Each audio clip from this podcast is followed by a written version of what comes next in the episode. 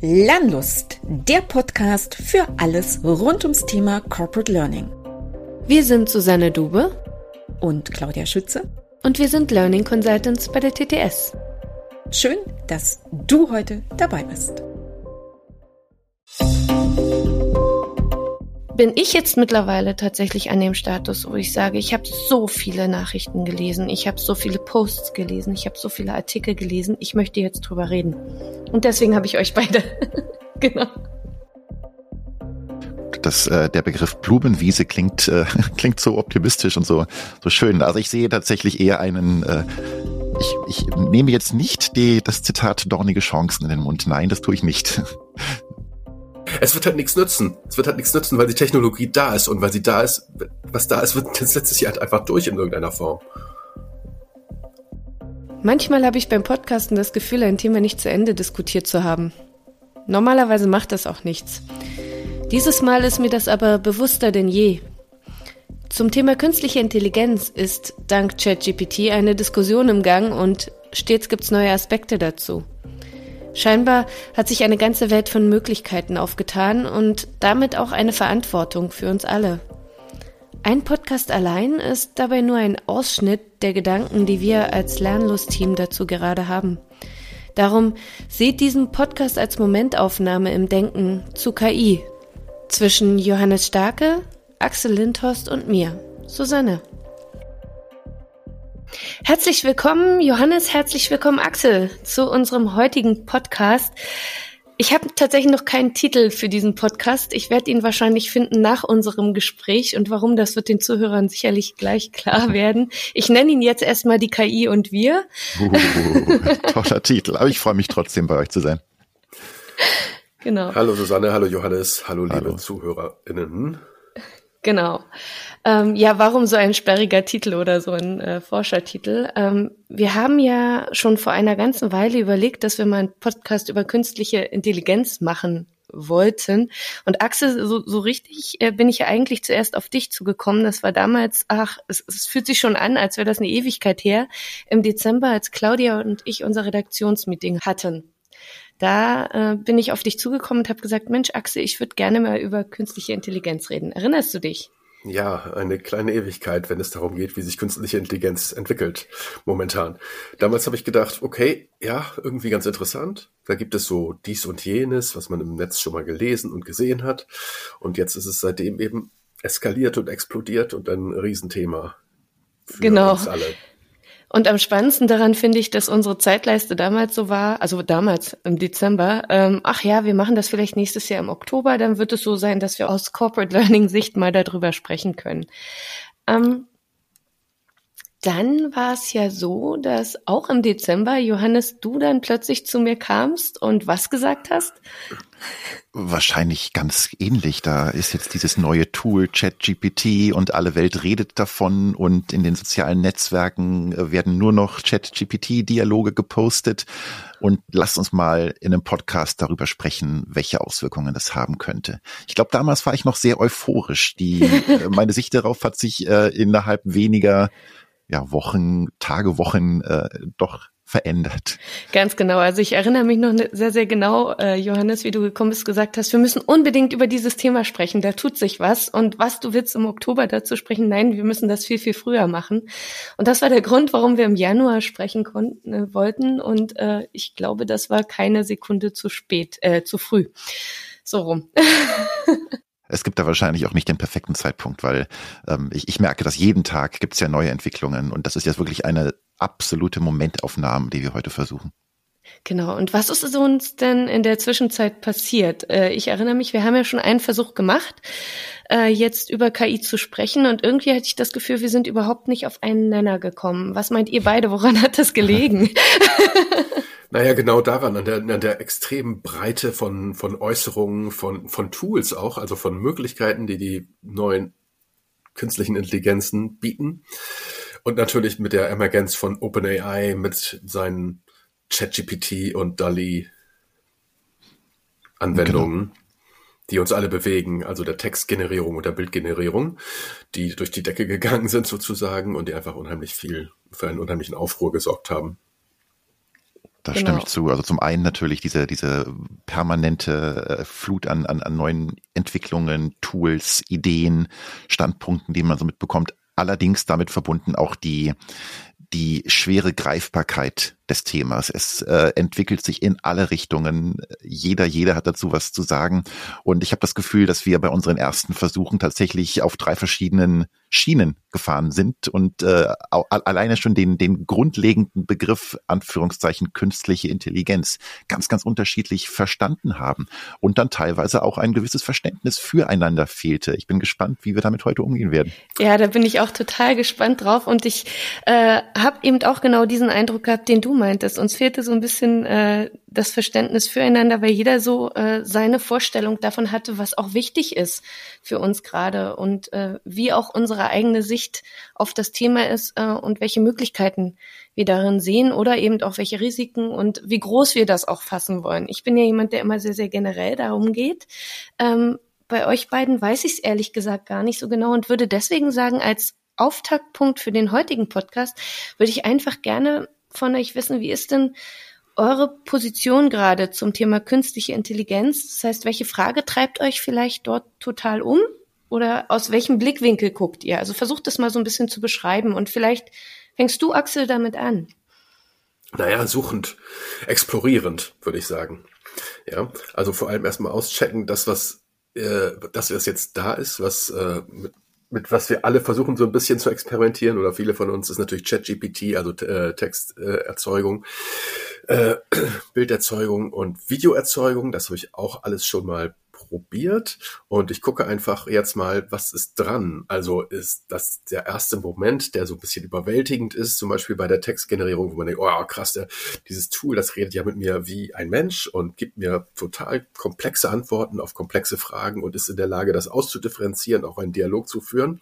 Dieser erste Moment, dieser erste Eindruck, der, der, der entsteht, was ist da dran? Also wie gut und wie überzeugend ist es eigentlich wirklich, wenn man sich das mal genauer anschaut? Oder mhm. inwieweit, äh, inwieweit sind andere Methoden der Recherche, menschliche Methoden, andere technische Methoden auch vielleicht gleichwertig oder können andere, können anderen Zwecken dienen? Mhm. Okay. Ähm, dann würde ich da vielleicht sagen, vielleicht Johannes, kannst du deinen Standpunkt auch nochmal sagen? Vielleicht kannst du da auch schon ein bisschen Bezug drauf nehmen oder einfach nur äh, deine mhm. Sicht auf die Dinge nochmal wiedernehmen geben. Also ich, ähm, ich schließe mich Axel dir natürlich äh, an. Also dieser, dieser Modus der permanenten Suche, des permanenten Ausprobierens, der Exploration, ähm, den habe ich ja im Dezember, Anfang Januar eingeschlagen. Mittlerweile habe ich da schon fast die Lust dran verloren, muss ich gestehen, auch wenn ich sie nicht verlieren möchte. Ich habe das Gefühl, dass ich so diesen, diesen Gartner Hype Cycle schon zur Hälfte durchlaufen habe. Also diesen, diesen äh, diesen Peak der überzogenen Erwartungen, äh, dann, das war so Ende Dezember, wo ich ganz, ganz aufgeregt war und dachte, meine Güte, was da jetzt alles ähm, passiert, ähm, dann aber wirklich auch so die äh, Skepsis, Irritation, tatsächlich auch Ärger von, äh, von vielen Posts ähm, über das Thema, die ich im Internet ähm, gesehen habe, bin ich mittlerweile in so einem Frustrationslevel fast schon angelangt. Ähm, ich hoffe, ich kann das heute ein bisschen abschalten in diesem Podcast, ähm, wo ich aufpassen muss, nicht in die absolute Anti-Haltung zu rutschen und alles abzulehnen, was mit diesem Thema verbunden ist, was sicherlich nicht äh, produktiv wäre, wenn ich mich in dieses äh, mich in diese Richtung entwickeln würde. Ähm, gleichzeitig habe ich aber auch das Gefühl gehabt, dass ich vor den aktuellen Entwicklungen, die dann ja so im Dezember eigentlich be begonnen haben, äh, das Thema in Anführungszeichen künstliche Intelligenz mit einem vielleicht auch sogar schon demonstrativen Desinteresse ähm, nicht verfolgt habe, weil ich es so als äh, als ähm, Begriff für alles Mögliche, alles, was an Erwartungen an Computer gestellt wird, die äh, noch nicht noch nicht erfüllt werden können. Das wird künstliche Intelligenz in Zukunft alles lösen. Das war so ein bisschen das Gefühl, so ein absoluter Schwa äh, Schwabbelbegriff, der der sich der nicht konkret wird. Mhm. Und ähm, Entschuldigung. Und ich habe das Gefühl, dass jetzt natürlich durch diese, durch diese Auseinandersetzung mit dem Thema ein neues Tor für mich aufgestoßen wurde, äh, zu einem Feld, wo ich sehr, sehr viel lernen muss, weil ich glaube es schon, dass es sinnvoll ist, sich mit dem Thema in Anführungszeichen künstliche Intelligenz zu beschäftigen und dass ich da jetzt das Gefühl habe, ich stehe vor unglaublich vielen Dingen, die ich erstmal verstehen muss und erstmal lernen muss. Und ich weiß eigentlich fast noch nichts. Und damit hast du eigentlich genau das beschrieben, wie es mir gerade geht. Ich habe so das Gefühl, ich weiß, dass ich nichts weiß. Also das ist das, was ich in den, in den letzten Wochen äh, für mich äh, gesehen habe. Und ich glaube fast ein bisschen, ich steck so zwischen euch beiden. Also ich bin wie Axel gerade äh, suchend und äh, habe in den letzten Wochen äh, ja tatsächlich alles aufgesaugt, was ich gekriegt habe oder bekommen konnte. Ähm, jegliche Artikel, habe mich selber in die Tools reingegraben, auch ausprobiert, äh, was dort so geht, habe da auch meine Frustrationsmomente äh, erlebt, Johannes. Also da bin ich auch dann tatsächlich so ein bisschen bei dir, dass ich äh, überlegt habe, oh, ich weiß auch nicht, so, so richtig funktioniert das nicht. Und jetzt habe ich den fünften Artikel gelesen, wo jemand äh, ChatGPT ein Interview abwirkt, was ich selber auch machen kann.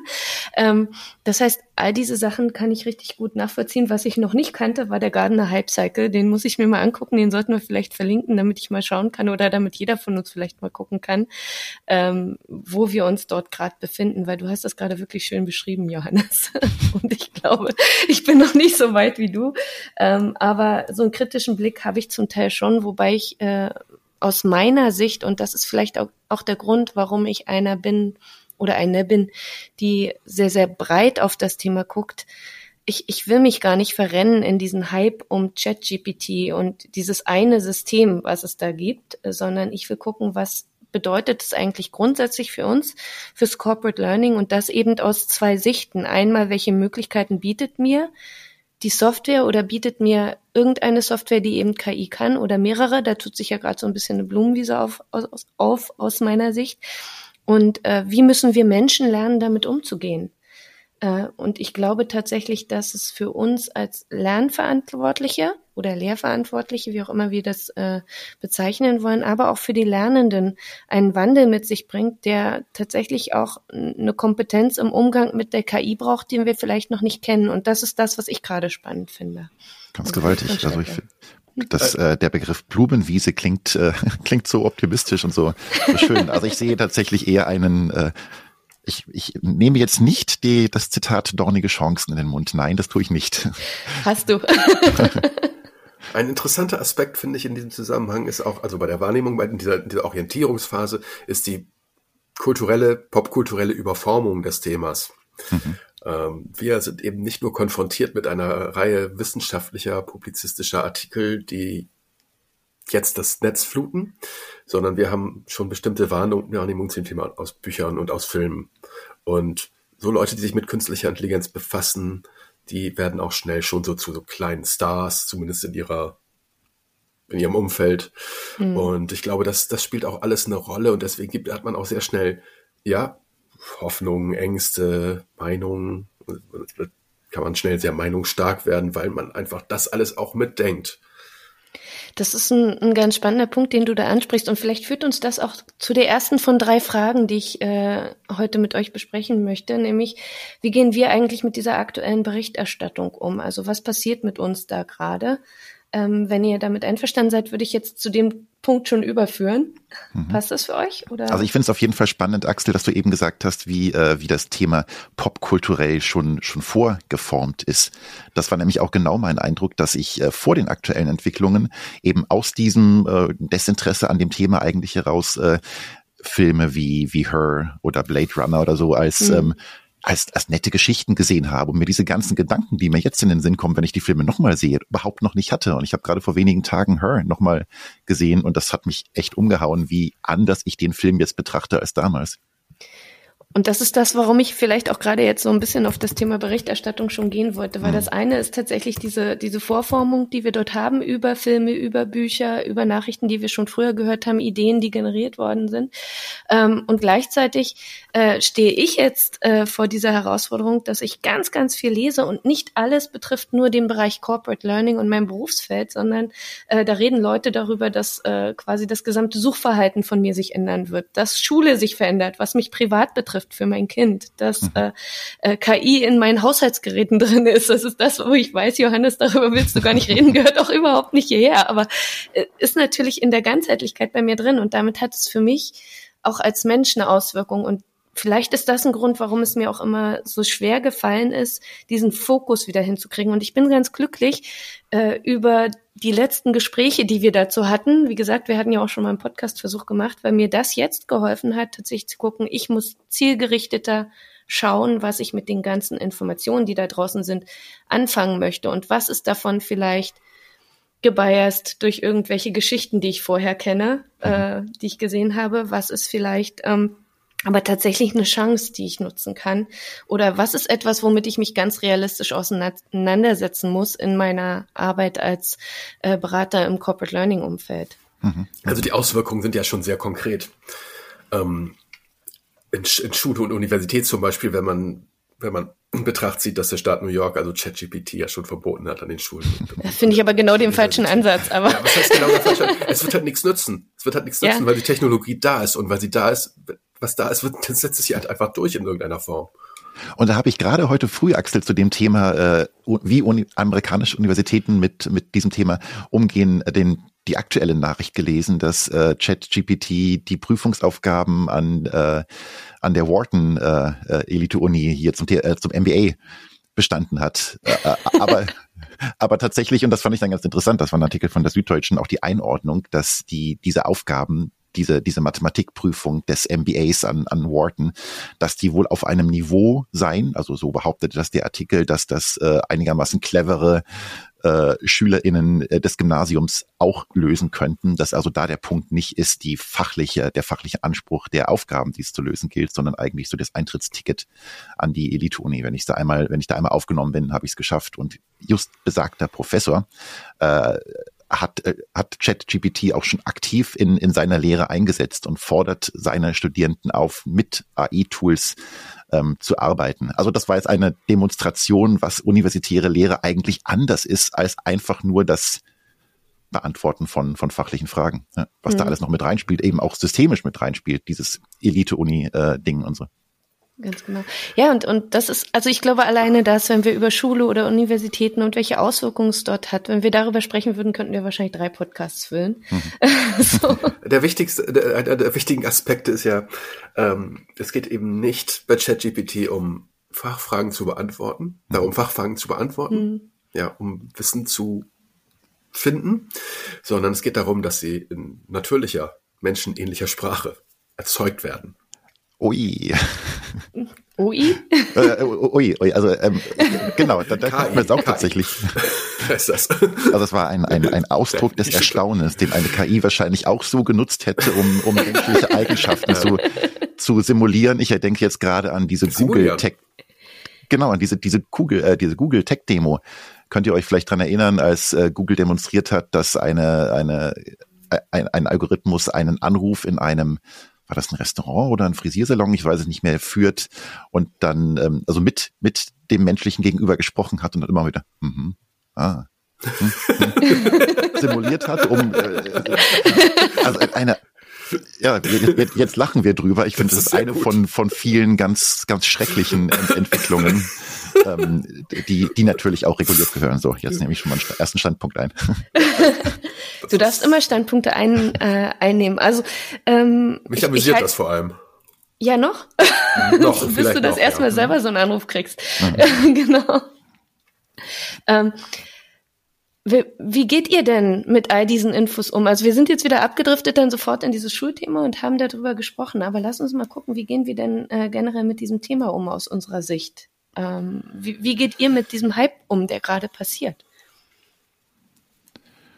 Du hast vorhin, oder ich habe es auch erwähnt, die, äh, die Flut an, an Nachrichten dazu, mhm. gerade in, in sozialen Netzwerken. Und ähm, ich wünschte mir mittlerweile wirklich einen, einen Blocker für Content, der mit ChatGPT oder ähnlichen Systemen erstellt wurde, weil äh, diese diese anfängliche naive Begeisterung und äh, und Demonstration, guckt mal, ChatGPT kann mir jetzt, kann mit mir sprechen und einen Dialog führen und kann meine Fragen beantworten und da kommt irgendwie einigermaßen sinnvolles Zeug bei raus. Das äh, ist auf einem Niveau verblieben, wo es einfach nicht weitergeht. Das System hat einfach Beschränkungen, da können wir aktuell nicht dem, dem können wir nicht noch mehr Magie entlocken als diese Beschränkungen. Klar, man kann jetzt irgendwie lernen, äh, clevere Prompts zu schreiben. Ähm, aber ähm, immer wenn ich sehe, ein Artikel, der von ChatGPT geschrieben wurde, dann schalte ich erstmal direkt ab. Das möchte ich nicht. Ich möchte, dass äh, wir uns da aus einer menschlichen Perspektive beschäftigen. Was macht das mit uns? Was macht das mit unserer Gesellschaft? Was macht das mit unserer Arbeit, äh, mit, mit unserer Profession? Und wie können wir diese Technik wirklich zum Sinnvollen einsetzen? Da liegt mein Interesse. Da, da lese ich auch alles, was ich in die Hände bekomme. Aber diese, diese naive Begeisterung, die, die schreckt mich mittlerweile sehr, sehr ab. Und ich habe das Gefühl, dass ähm, dass da jetzt alles in einen Topf geworfen wird und einmal kräftig rumgerührt wird und dann nach wie vor das, was auch vor ChatGPT war, sämtliche äh, Hoffnungen an, was Technik irgendwann mal können wird, darauf projiziert wird. Mhm. Tatsächlich, ähm, oder Axel, du zuerst, genau, du bist der Gast. also bei ChatGPT äh, bin ich auch in einer ähnlichen Phase wie Johannes. Also die Grenzen des, äh, also ich bin noch nicht genervt, aber äh, die Grenzen sind mir relativ schnell auch klar geworden. Aber ich finde es nach wie vor trotzdem interessant und ansonsten gehe ich damit eigentlich spielerisch um. Also ich integriere das so in die Wahrnehmung von Informationen und äh, ja, äh, Einflüssen, die ich so in den großen Malstrom äh, täglich aufnehme. Mhm. Und für dann bestimmte Dinge triggern mich und dann lese ich halt mehr nach und dann probiere ich die halt aus. Ja, also in dem Stadium bin ich hauptsächlich noch. Bei ChatGPT ist schon, bin ich schon ein bisschen weiter in diesem Zyklus. Ist auch, hat, glaube ich, auch mit dem Gartner-Zyklus zu tun. Genau. Ja, ich finde das sehr, sehr spannend, weil ähm, ich bei mir äh, diese Abneigung gegen ChatGPT generierte Texte gar nicht empfinde. Im Gegenteil, ich hab, packe einen äh, tatsächlich in die Shownotes rein, aus einem ganz bestimmten Grund. Ich glaube, dass die Entwickler von ChatGPT, nämlich OpenAI, ihr Wissen darüber, was ChatGPT ist, äh, sicherlich mit eingespeist haben in das Tool. Und es gibt einen interessanten Artikel, wo ChatGPT interviewt wurde dazu, was ChatGPT ist. Und das ist, glaube ich, das Einzige, wo ich sage, da macht es auch mal Sinn, ähm, weil das dann äh, ja einerseits die Möglichkeiten des Tools zeigt. Also da kann man sich mal anschauen, wie antwortet dieses Tool, wie ist die sprachliche Qualität. Und ich kann natürlich dann diese relativ ich sag mal, ein, einfachen und eindeutigen Informationen dort rauslesen. Solche Sachen finde ich auch ganz okay und ich finde es auch manchmal ganz okay, wenn man ähm, oder wenn, wenn ich mich hinsetzen würde und dort einfach äh, eine Frage stelle in ChatGPT und kriege so ein paar allgemeine Gedanken, dann ist das ein netter Einstieg. Und so nutze ich solche Art von Texten tatsächlich. Ich würde sie nicht als vollständiges äh, ja, Informationspotenzial sehen. Also ich habe auch schon Artikel gesehen, die mich furchtbar genervt haben, Johannes, und da bin ich komplett bei dir, wo jemand gesagt hat, ah, schaut mal, ich habe ChatGPT befragt zu meinen Erkenntnissen zu Thema XY und äh, guckt mal, ChatGPT ist der gleichen Meinung wie ich. Das hatte ich dir dann auch weitergeleitet, Johannes, und du hast gesagt, das, was da drin steht, ist falsch. Ähm, so. und, ähm, von daher bin ich da tatsächlich äh, vorsichtig geworden. Sondern in diesem einen Fall habe ich es tatsächlich hier oder werde ich es mal verlinken, weil ich es da gut finde, um einen ersten Einstieg zu kriegen oder um auch dort sich nochmal zu informieren, finde ich interessant, ähm, wie das auch geframed ist. Ähm, und ansonsten bin ich jetzt mittlerweile tatsächlich an dem Status, wo ich sage, ich habe so viele Nachrichten gelesen, ich habe so viele Posts gelesen, ich habe so viele Artikel gelesen, ich möchte jetzt drüber reden. Und deswegen habe ich euch beide. genau. ich, ich, ich würde gerne die drei Punkte, die du, die du genannt hast, aufgreifen. Ja. Wenn, wenn ich es richtig verstanden habe, hast du gesagt, einerseits äh, hast du Interesse daran, ChatGPT über sich selbst zu befragen, weil du glaubst, dass da im Hintergrund einiges an Informationen eingespeist worden ist von den EntwicklerInnen, die ähm, die du abrufen kannst. Habe ich das richtig verstanden? Ja, ich glaube, also ich glaube, dass äh, die Entwickler in diesem riesen Datenpool, den sie hatten, sicherlich auch die, die Daten dazu gegeben haben, weil das eine Erwartung wäre, dass das die ersten Fragen sind, die an das Tool gestellt werden. Also ich genau. als Entwickler hätte das getan. Also das sind dann die Marketing-Infos, die da mit drin stecken einfach. Also, so. also da traue ich ChatGPT keinen Millimeter über den Weg. Das, äh, ähm, also ganz, ganz konkret auch. Ich habe ChatGPT gefragt äh, damals, äh, wie wie mit meinen Daten umgegangen wird, also ob meine Daten erfasst werden, die ich eingebe. Und natürlich werden sie das. Ich meine, das ist der Grund, warum warum das eine offene Testphase ist, äh, damit das System steht ja auch schon lernt. im Disclaimer. Und steht schon im Disclaimer, aber natürlich palavert da ChatGPT, nein, also überhaupt nichts erfasst und ich kann auch gar nichts erfassen und bla bla bla. Also das ähm, äh, lügt mich einfach frech ins Gesicht. Oh Gott, ich nehme jetzt schon hier menschliche Begriffe Lügen. Kann er gar nicht lügen. Na genau, es, es kann nicht lügen. Es, es, es fabriziert Bullshit. Ähm, also in dem in dem in der Definition von von Harry Frankfurt, dass es einfach keinen Bezug zu wahr oder falsch hat, dass es einfach irgendwie plausibel und, äh, und erwartbare Dinge von sich gibt. Deswegen halte ich ChatGPT nicht für einen für eine vertrauenswürdige Quelle von äh, Informationen, auch nicht über sich selbst, obwohl ich natürlich weiß, dass im Hintergrund viel moderiert wird und und und versucht wird von dem Entwicklerinnen-Team ähm, Fragen, die, rassistische, diskriminierende äh, Aussagen und so produzieren könnten, abzufangen. Mhm. Ähm, das zweite war der Punkt, dass du mir besagten Artikel geschrieben hast und ähm, ich mich so drüber aufgeregt hatte, dass hier auch wieder nur ein, ein, ein Dialog mit ChatGPT äh, wiedergegeben wird und die eklatanten, sofort ersichtlichen Mängel nicht angesprochen wurden. Ja. Also es ist ja völlig legitim, in bestimmten Konstellationen äh, äh, algorithmisch generierten Output zu verwenden, wenn ich ihn einordne, wenn ich ihn diskutiere, wenn ich ihn äh, in andere, äh, wenn wenn ich ihn ähm, ja kritisch befrage. Aber das ist dann das Mindeste, was ich erwarte von dem äh, von den äh, ErstellerInnen eines solchen Artikels. Mhm. Ähm, und der dritte Punkt, den du gesagt hast, irgendwie zur, zur Ideengenerierung, den kann ich sogar nachvollziehen. Ähm, dass äh, einfach, wenn ich, wenn ich äh, Aussagen brauche, um sie mit meinen gegeneinander zu stellen, und ähm, dann kann ich natürlich ChatGPT als Strom von von stromlinienförmigen Informationen verwenden, an denen ich mich abarbeiten kann. Also einfach mal um so eine Sammlung von, von Aussagen, von Titeln, von, von Quizfragen zu generieren. Klar, so what, das ist äh, legitim. Aber ich muss dann halt damit was tun als, als Mensch. Das stimmt. Und das ist vielleicht der Punkt, warum ich auch sage, ich möchte jetzt äh, mittlerweile darüber äh, ja reden. Also ich möchte mich austauschen. Es gibt auch äh, Barcamps, die da mittlerweile angeboten werden. Äh, Glaube ich, da soll in Kürze was stattfinden und ähm, ja, es gibt die Möglichkeit, mit euch zu reden. Da bin ich sehr dankbar für. Und ich bin auch dankbar für all die Listen und Zusammenstellungen an Tools, die es da mittlerweile gibt. Hm. Ich habe nur just im Moment noch nicht die Zeit gehabt, alle durchzuarbeiten. Aber damit würde ich vielleicht, wenn ihr damit einverstanden seid, mit der Berichterstattung so ein bisschen und wie wir damit umgehen, ein bisschen weitergehen zu der zweiten Frage, die ich mir aufgeschrieben habe. Nämlich, wenn wir uns jetzt angucken, das Thema KI hat mit Ende letzten Jahres einen absoluten Hype erlebt. Und wir würden uns jetzt dieses Jahr angucken und die aktuelle, den aktuellen Moment, den wir haben. Welche Bedeutung hat denn künstliche Intelligenz im Bereich Corporate Learning, also unserem Arbeitsumfeld, jetzt gerade in diesem Moment und vielleicht noch in den nächsten, im nächsten halben Jahr, sagen wir es mal so. Oder ist das schon zu lang? Nee, halbes Jahr ist okay. ich fange mal an aus meiner Sicht als Content-Ersteller, Content Creator. Ähm, eins ist, äh, die erste Antwort ist noch so mal so ein bisschen ein Rückgriff auf das, was ihr vorhin hattet. Hatte, das ist das Dialogprinzip. Ich kann äh, eben mit ChatGPT und vergleichbaren ähm, Tools, ich kann also die, die auf einem Language Model basieren, ich kann in Dialog treten. Das heißt, ich kann ja, so ein, ein sokratisches, mäeutisches Prinzip äh, an den Start bringen und kann mich austauschen und kann versuchen, darüber Anstöße zu bekommen, Reflexionen zu starten, Trigger zu setzen, die sonst vielleicht nicht zustande kommen würden. Ja, oder klar, natürlich in meiner Peer Group würden sie zustande kommen, aber mit anderen Suchmethoden zum Beispiel mit Suchmaschinen würden, würden, würden solche Sachen möglicherweise nicht entstehen. Das ist vielleicht auch eine Hoffnung oder eine vage Idee, wo ich glaube, das ist etwas, was mir im, in der Praxis was bringen könnte. Und der zweite Aspekt ist halt die Umformung von Texten und die gruppengerechte Aufbereitung von Texten oder die zweckgerichtete Aufbereitung von Texten, wo ich sagen kann, okay, ich möchte diesen, ich möchte diese, äh, ich möchte etwas exerpieren, ich möchte, äh, mhm. ähm, ich möchte etwas auf, ich möchte etwas in Listenform haben, ich möchte ähm, den Text länger haben oder kürzer haben, ja. Ich möchte den Text in einer anderen Sprache haben, zum Beispiel für eine bestimmte Altersgruppe. Mhm.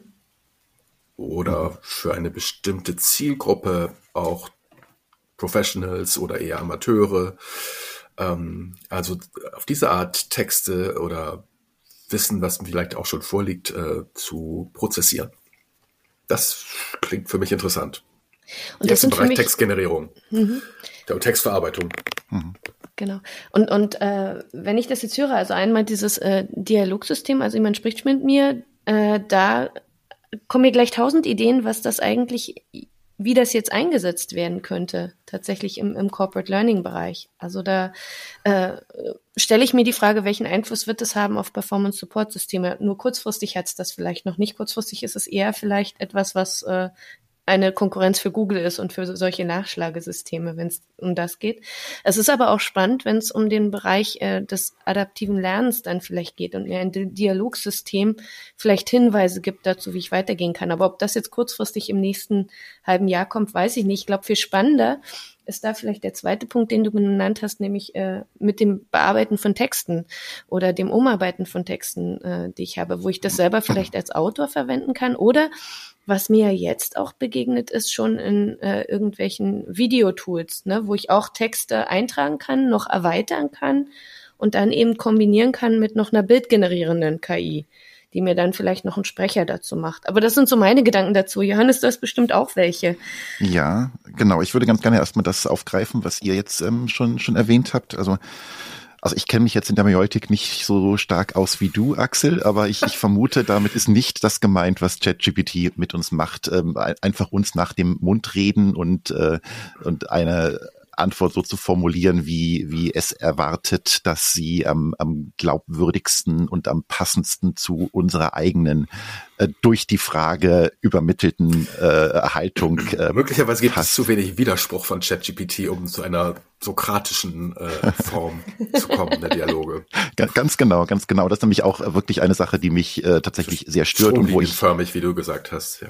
wo ich die die Sorge habe, dass das einfach ganz automatisch verflacht, weil es ja so einfach scheint, einen einen Pseudo-Dialog mit dem System zu führen, weil das, was Lernen ausmacht, was auch wirklich gutes und wertvolles Lernen im Unternehmen ausmacht, ähm, das ist ja das äh, der der Diskurs dass äh, auch, auch ästhetische, ethische Widersprüche aufzunehmen, zu reflektieren, ähm, das Wissen um, um mein Gegenüber mit in den Dialog einfließen zu lassen. Also so auch dieses intersubjektive Verständnis, was wir, was wir ja ganz automatisch ähm, mitbringen, wenn wir mit Menschen sprechen. All das fehlt ja dem Dialog mit der Maschine.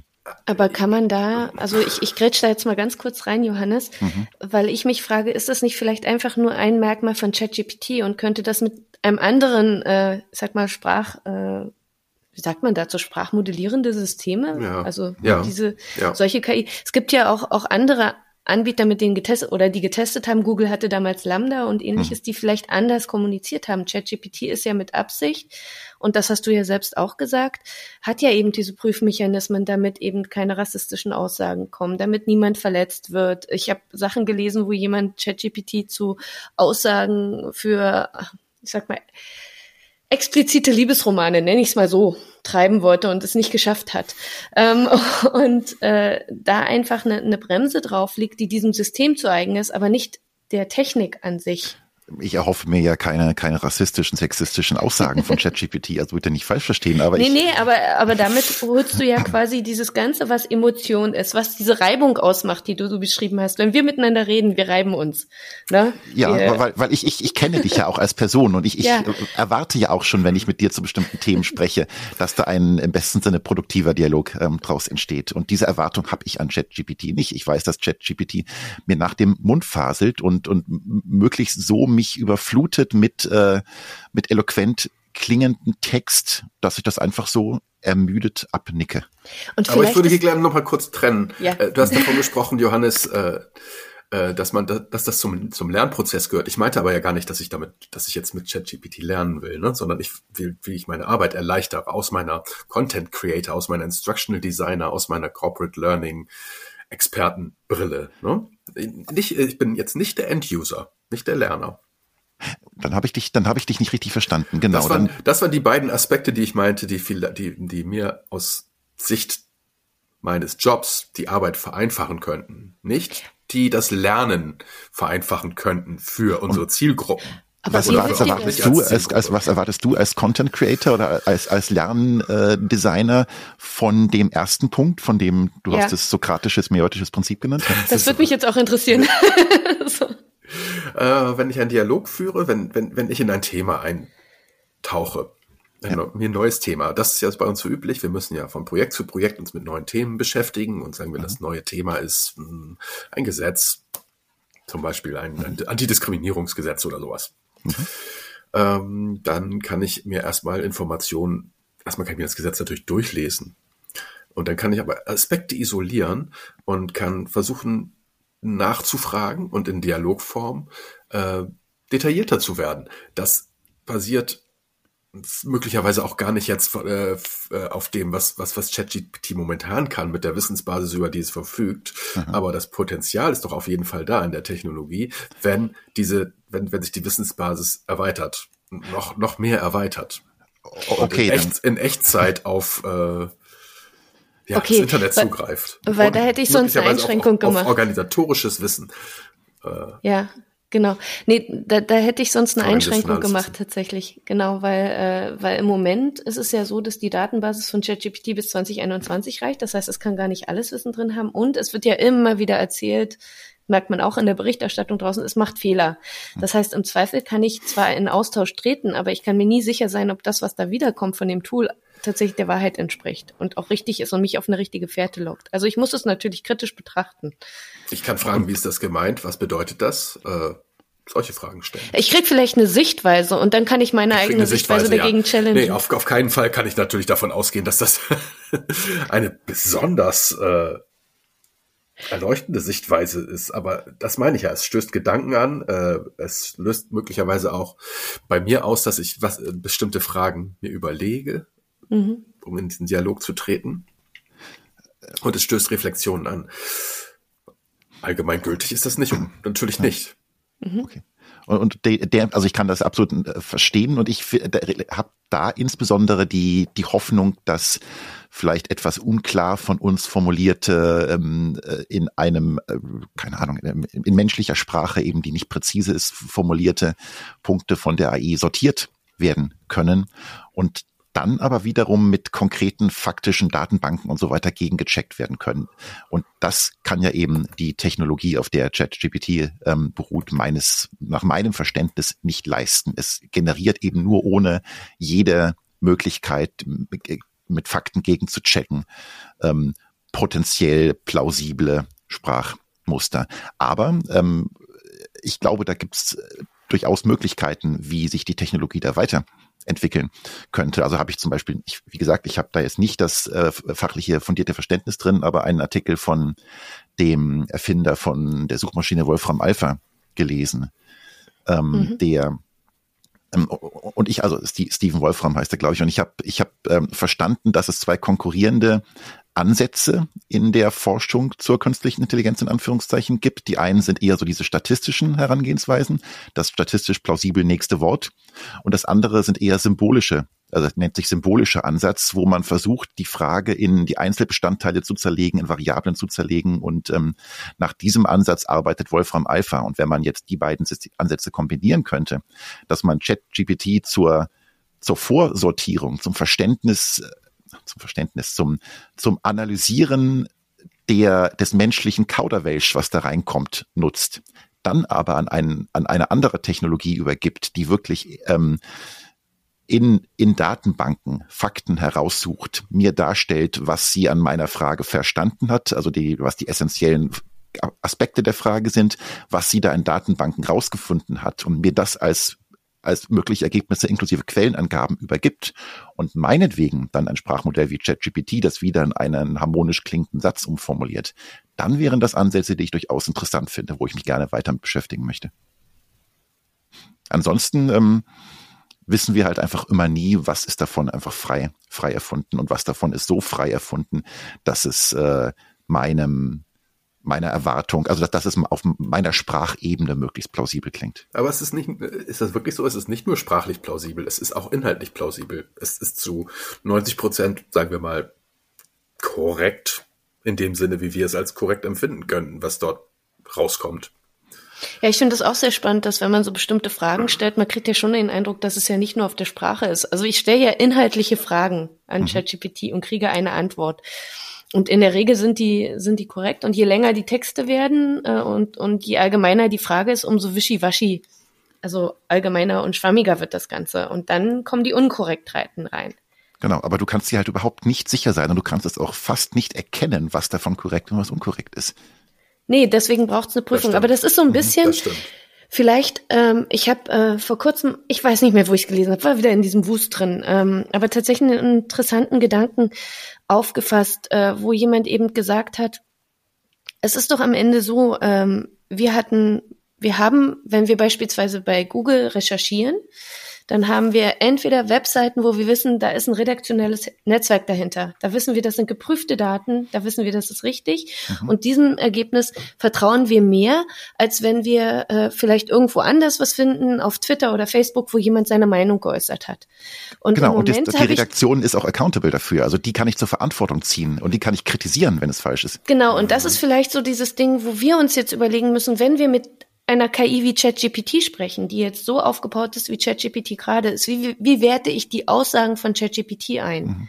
Und ich würde sie vielleicht dann nicht so einwerten wie ein Ergebnis eines redaktionellen Netzwerks oder äh, ein, ein geprüftes Informationen, äh, wo ein Buch geschrieben wurde mit Lektorat und allen möglichen Sachen, dreimal geprüft, eine Doktorarbeit steckt da nicht drin, sondern da hat ein System Informationen zusammengesucht, die es logisch zusammensetzen kann aufgrund von mhm. Algorithmen, die ich nicht verstehe.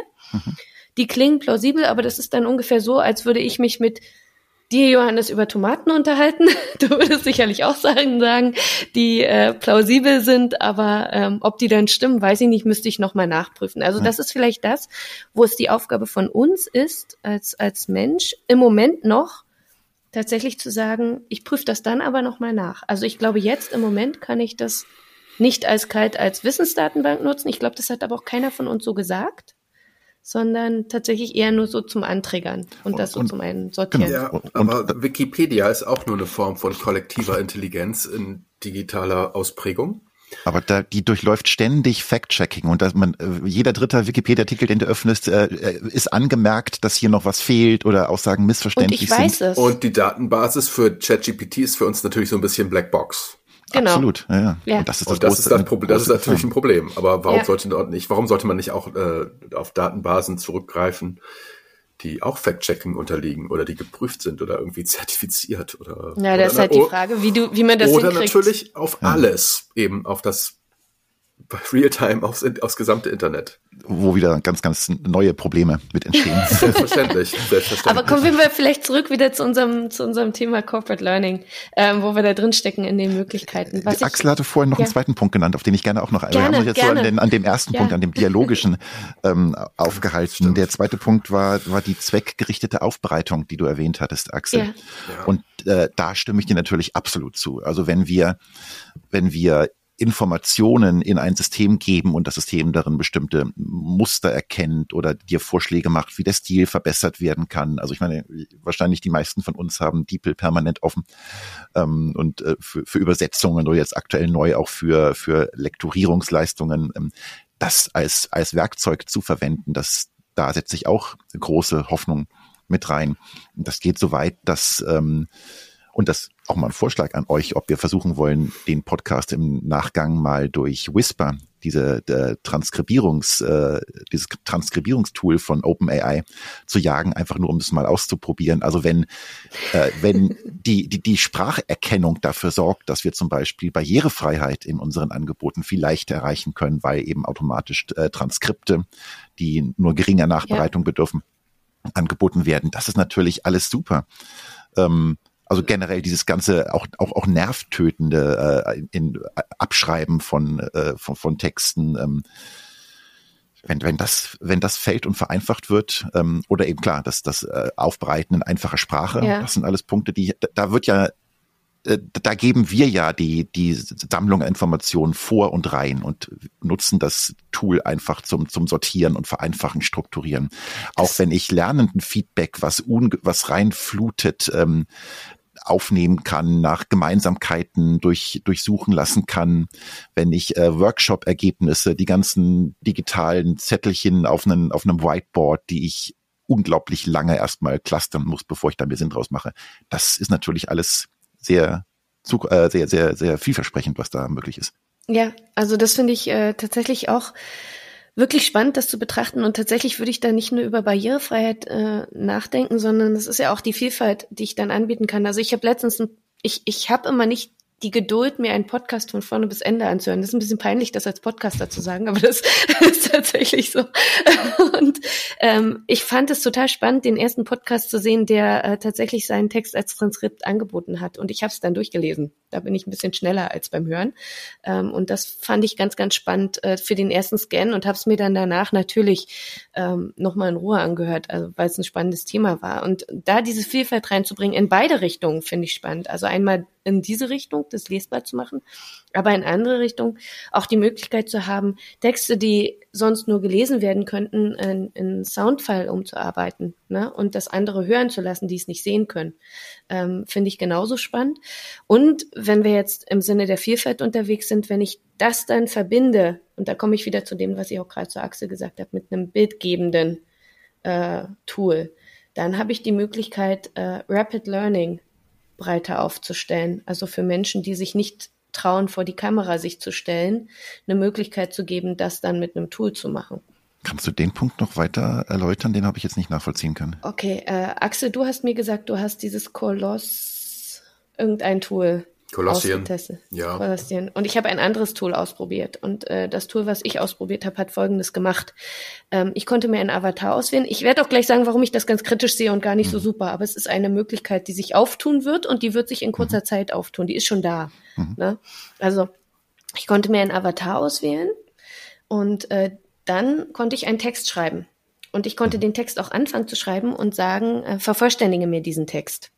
Ne? Also das hätte mir das da auch, auch weitergeschrieben. Und genauso hätte ich aber auch sagen können, ich gehe in ChatGPT, schreibe einen Text vor, lasse den noch feintunen auf eine bestimmte Zielgruppe oder ähnliches, kopiere den dort rein. Und dann habe ich einen Knopf gedrückt und dann hat mir tatsächlich mein Avatar, den ich mir ausgesucht habe, den ich vielleicht auch hätte selbst generieren können, diesen Text gesprochen.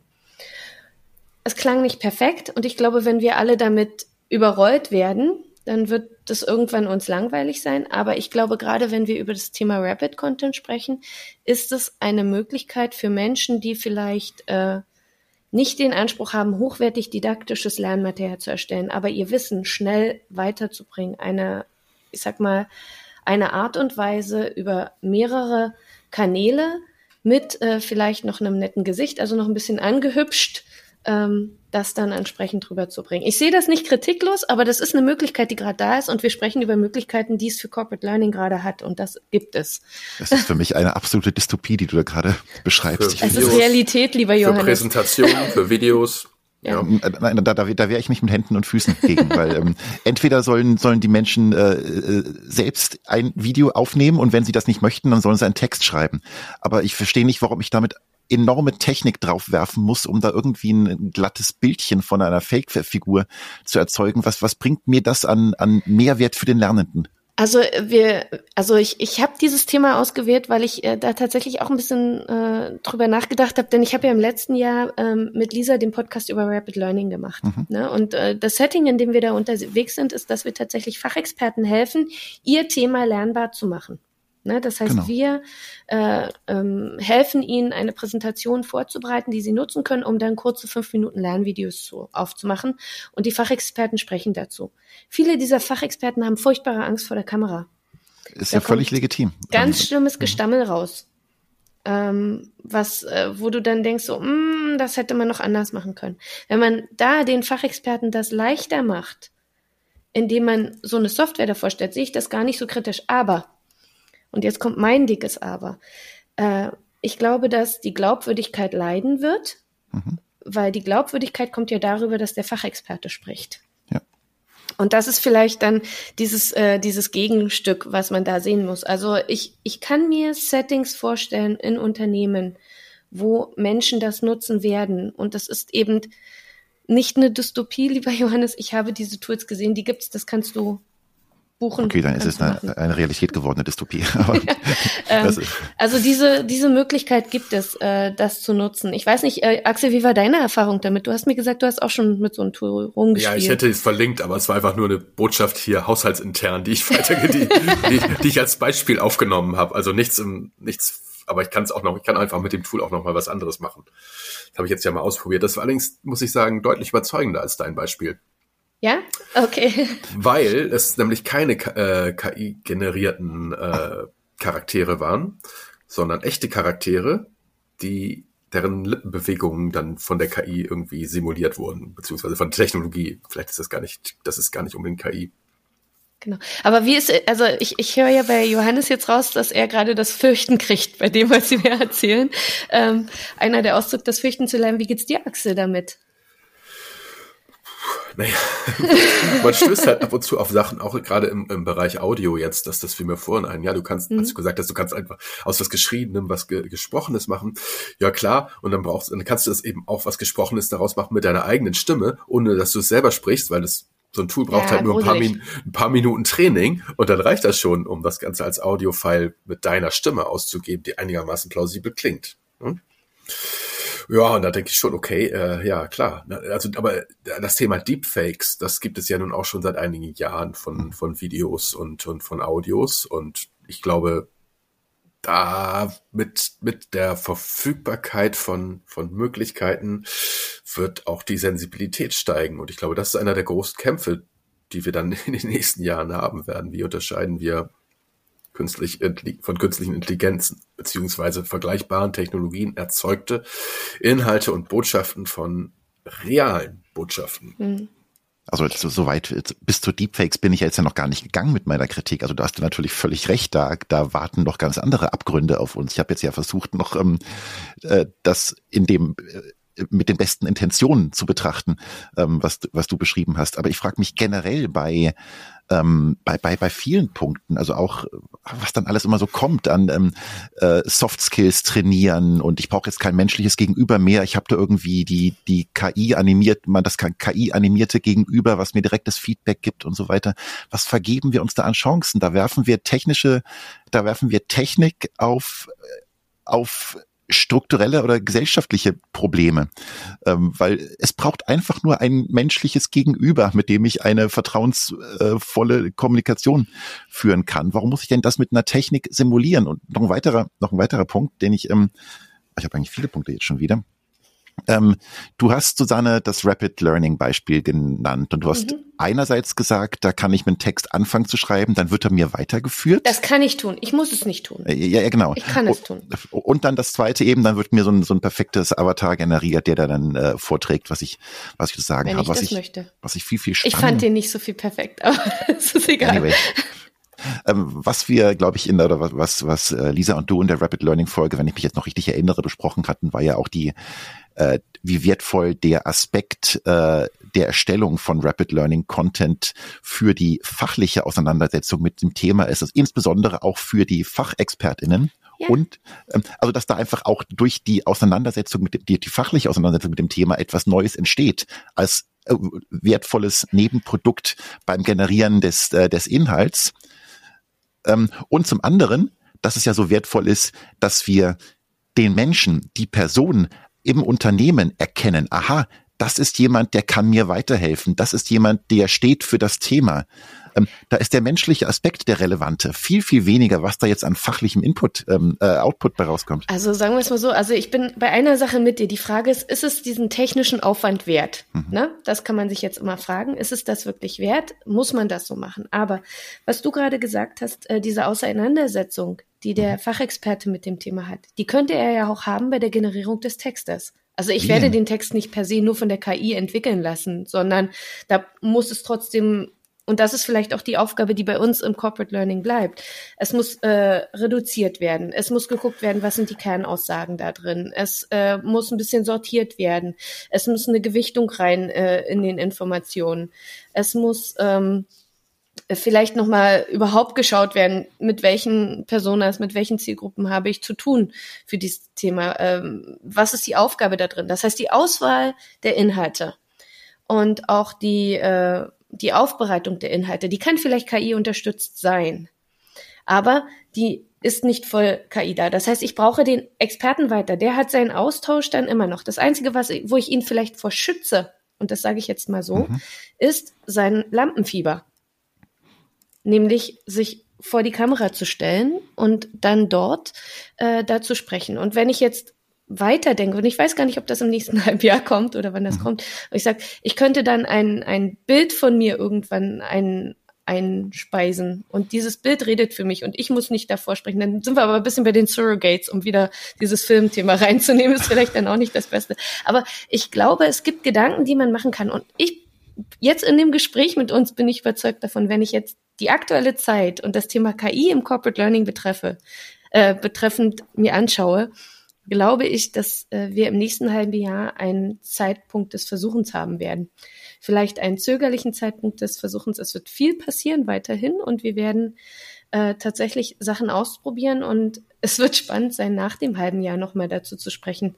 Ähm, glaubt ihr, dass wir jetzt, wir haben über das dialogische Arbeiten, über das Texte ähm, exerpieren oder bearbeiten äh, gesprochen, ähm, was wir haben, was die Möglichkeiten sind. Ich habe ein ganz böses Beispiel aufgetan, nämlich zu sagen, wir können äh, WBTs und Videos auch mit KI erstellen. Das ist das momentan ist noch nicht abgeschlossen, das die Diskussion. Ich könnte jetzt noch eins aufmachen und sagen, was ist eigentlich mit adaptiven Lernsystemen? Was haben wir da jetzt schon für Möglichkeiten? Von daher, Johannes, aber du sagst, es ist noch nicht abgeschlossen dann. Ähm, achso, Müssen genau. ein bisschen auf die Uhr auch gucken. genau, nee, nur weil ich äh, als Axel hatte vorhin äh, das Musik, äh, das Beispiel aus der Musik gebracht oder aus, aus der Vertonung gebracht, da fiel mir äh, eine ganz wunderbare, ein wunderbarer Vergleich ein, den ich gerade gestern gelesen hatte von ähm, von Dave Cormier, der hat äh, ChatGPT als Autotune for Knowledge beschrieben. Und er sprach mir so sehr aus der Seele, dass wir uns ähm, ähm, durch diese Unterstützung, die uns keine Quellen gibt, die uns den Shortcut gibt, dass wir uns so viel vergeben im Lernen und in, eben auch Aufbereitung gemeinsam mit äh, Fachexpertinnen bei der Erstellung von von Content. Wir wir wir vergeben uns das das das Recherchieren. Wir vergeben uns das Einholen unterschiedlicher Perspektiven. Ähm, wir wir bekommen einen halb vorgekauten Text, den man so veröffentlichen kann, den man vielleicht auch noch, ähm, den man auch noch überarbeiten kann, fair enough. Aber das ist eigentlich genau diese Funktion, die Autotune erzeugen.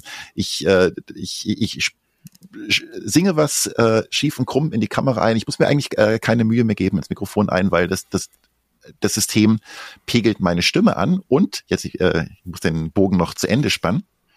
Ähm, wir vergeben uns da in ein Thema tiefer einzutauchen, weil eben dieser Shortcut genommen wird. Ähm, aber das Ergebnis ist für die meisten, ja, so für Gebrauchstexte ist es vielleicht okay. Ähm, aber was jetzt äh, Dave Cormier noch nicht genannt hatte, was ich ganz spannend finde, wie sich die Musikindustrie erst nach einigen Jahren des äh, Autotune-Einsatzes ähm, kreativ begonnen hat, mit den Möglichkeiten auseinanderzusetzen, bis hin zum absoluten Überdrehen des Autotune-Reglers. Und da finde ich, wird es dann wieder spannend, wie wir, wie wir solche Algorithmen auf eine kreative Art und Weise einsetzen, als Instrument einsetzen für also ich, ich liebe solche völlig verzerrten ähm, Autotune-Stimmen, wenn eben ganz klar sichtbar ist, hier wurde an den Reglern gedreht, hier wurde die Technologie im kreativen Maße eingesetzt. Ähm, also ja, bei Musik, ich gebe dir vollkommen recht. Also ich kann dem vollkommen folgen, was du mir da sagst. Ich glaube nur, dass, dass in deiner Argumentation ein Fehler drin ist. Mhm. Ähm, weil das so tut, als ob, äh, wenn ich ein Tool nutze, was mir den Sprecher stellt und ein Tool nutze, was mir vielleicht den Text mal vervollständigt, dann wird es mir den inhaltlich gar nicht vervollständigen können, weil ich rede immer noch von einem Sprachmodellierungssystem, das kein Faktenwissen vielleicht hat in dem Moment. Das heißt, es geht schlichtweg darum, dass der Text vielleicht gerade gezogen wird. Das heißt aber nicht, dass ich mich nicht vorher damit auseinandersetzen muss. Das heißt, dass diese, diese Auseinandersetzung mit dem Thema beim Fachexperten oder auch vielleicht bei mir nicht da ist, dass die didaktische Vorarbeit nicht gemacht werden muss. Ich glaube, schlechter Content, der schlecht überbracht wird, der wird vielleicht schlecht bleiben. Aber wenn ich mich immer noch hinsetze und didaktisch drüber nachdenke, was soll drin sein, wie baue ich das Ganze auf, wie bette ich das Ganze ein, ne, wenn ich das versuche zu unterstützen, dann ist es mir schlichtweg einfach eine Hilfestellung erstmal. Und dann sehe ich das gar nicht so dramatisch, wie du das siehst. Ich stimme dir aber zu. Wir sind gerade, wir probieren gerade alles Mögliche aus. Und es ist nicht alles gut, was wir tun. Ist es wirklich nicht. Das ist wie die, äh, keine Ahnung, irgendwelche. Es, es gab doch früher diese kleinen Bildchen bei PowerPoint. Ich weiß gar nicht mehr, wie die hießen. Also Smart Arts oder. Smart Arts, ja, ja. genau. Und plötzlich haben alle Leute Smart Arts in die PowerPoints reingebracht, bis wir gemerkt haben, so Gott, das ist der größte Quatsch. Und so ähnlich ist es jetzt vielleicht auch mit KI, dass wir sagen, wir werden damit zugemüllt, ne, mit, gerade mit schnell erstelltem Content, den Leute ganz, ganz toll finden. Mhm. Und äh, dann merken wir, okay, und was ist jetzt eigentlich die richtige Nutzung davon? Und da stimme ich mhm. dir zu. Das passt dann vielleicht so ein bisschen wie bei den Autotunes in der Musik. Und äh, jetzt, ja. wo du es gesagt hast, fällt mir natürlich auch gerade auf, also ich will dir ja die Hand reichen, ähm, dass der Autotune-Vergleich auch nur so halb gar ist, weil ähm, ich habe ja selbst vorher gesagt, wenn mir äh, DeepL ein, ein Lektorat äh, angedeihen lässt und mir alternative Begriffe und so weiter auf meinen holprig formulierten Text äh, gibt, dann ist das ja auch eine Art Autotune. Aber in dem Fall äh, finde ich es durchaus hilfreich, weil ich, ich den, weil ich wieder sage, ja, ich habe den, den Content erstellt und lasse ihn dann nur noch, äh, lasse meine handwerklichen Mängel mich unterstützen, die, äh, die zu beheben, indem ich äh, mir alternative Begriffe und so weiter suche. Was ich tatsächlich in dem Fall, oh, jetzt komme ich von Hunderte ins Tausende, auch noch äh, super spannend finde.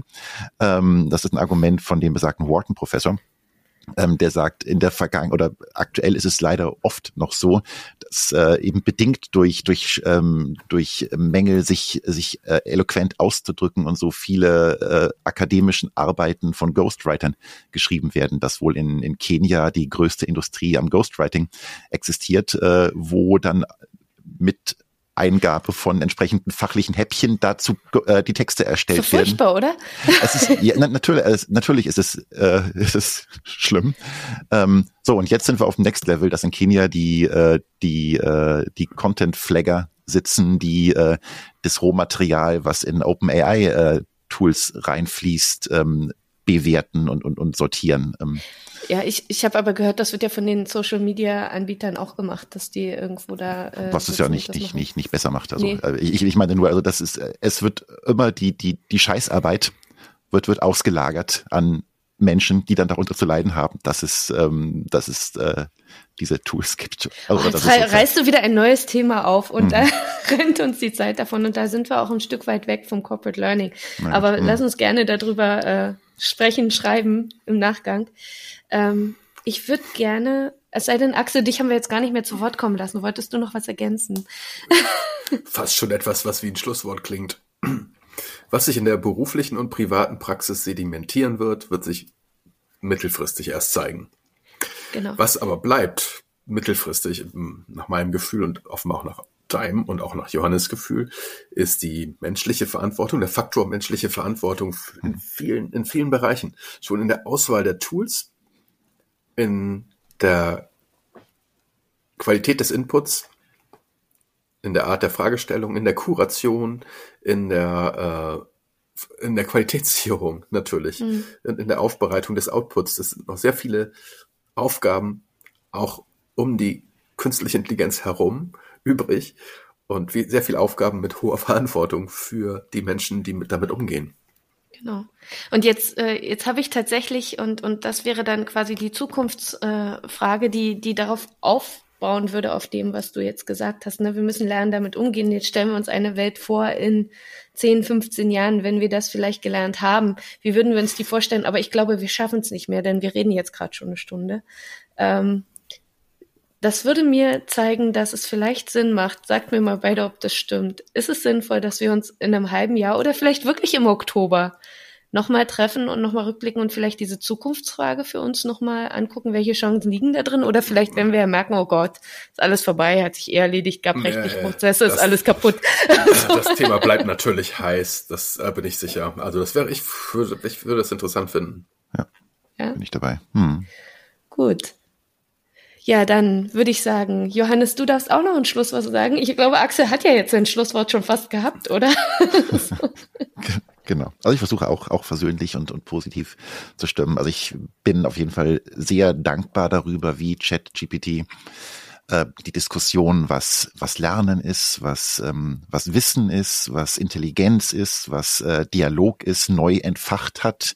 Ich freue mich sehr darüber, dass ChatGPT das äh, schulische und universitäre Bildungssystem erschüttert und hoffe, dass von diesen Erschütterungen, die da ähm, gerade im Gange sind, auch einiges an Lernen in Unternehmen rüberschwappt, dass wir uns eben viel verstärkt damit auseinandersetzen, was können wir als Menschen, was ist die Qualität unserer Arbeit. Mhm.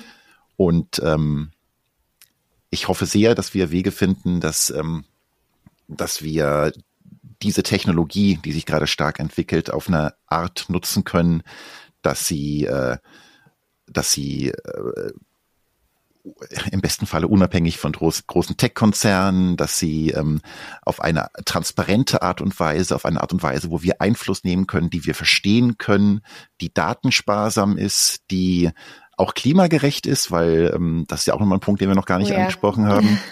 ähm, ohne Ausbeutung von Menschen und so weiter und so fort, dass wir Wege finden, damit umzugehen. Und äh, die Möglichkeiten sind da. Viele von diesen Tools sind äh, basieren auf einer Open Source Basis und ja, wir dürfen Hoffnung haben, dass ähm, die weitere Geschichte jetzt nicht durch die großen Tech-Konzerne zu schnell gesettelt wird. Ja. Oh, das, das ist, du schaffst es mit einem Schlusswort wirklich in mir so viele Gedanken anzutriggern, über die ich weiter sprechen könnte. Das zeigt mir aber tatsächlich, dass, äh, und das ist so eine Hoffnung, die ich habe, wir in nächster Zeit äh, bestimmt noch ein ganz paar Mal darüber reden werden. Vielleicht nicht zwingend im Podcast, aber uns sicherlich weiter damit beschäftigen. Und da freue ich mich drauf, weil ich wirklich glaube, dass sich neue Möglichkeiten auftun und mit neuen Möglichkeiten äh, auch immer äh, ich sag mal, Themen, mit denen wir uns ernst auseinandersetzen müssen, damit es nicht in eine falsche Richtung geht. Ähm, mhm. ich glaube, dass wir heute nur ein ganz, ganz kleines bisschen angekratzt haben zu dem, was man alles bereden konnte. Ich hätte noch so viele Ideen im Kopf, aber eine Stunde ist wirklich lang genug. Deswegen danke, danke an euch beide und ich buche euch für Oktober. Der zweite Ansatz hat sich auf jeden Fall gelohnt. Lass uns fortsetzen. genau. Ähm, und freue mich da auf, auf die nächsten Sachen. Und falls jemand da draußen, falls jemand von den Zuhörerinnen und Zuhörern seine Meinung kundtun will und uns äh, da Rückmeldung nochmal geben will und vielleicht auch bei den Ideen, die wir haben, weiterhelfen will, diskutiert gern mit uns. Wir freuen uns auf euch und damit sage ich danke fürs Zuhören, danke euch fürs Gespräch von Herzen und äh, bis zum nächsten Mal. Tschüss. Ciao. Danke und tschüss.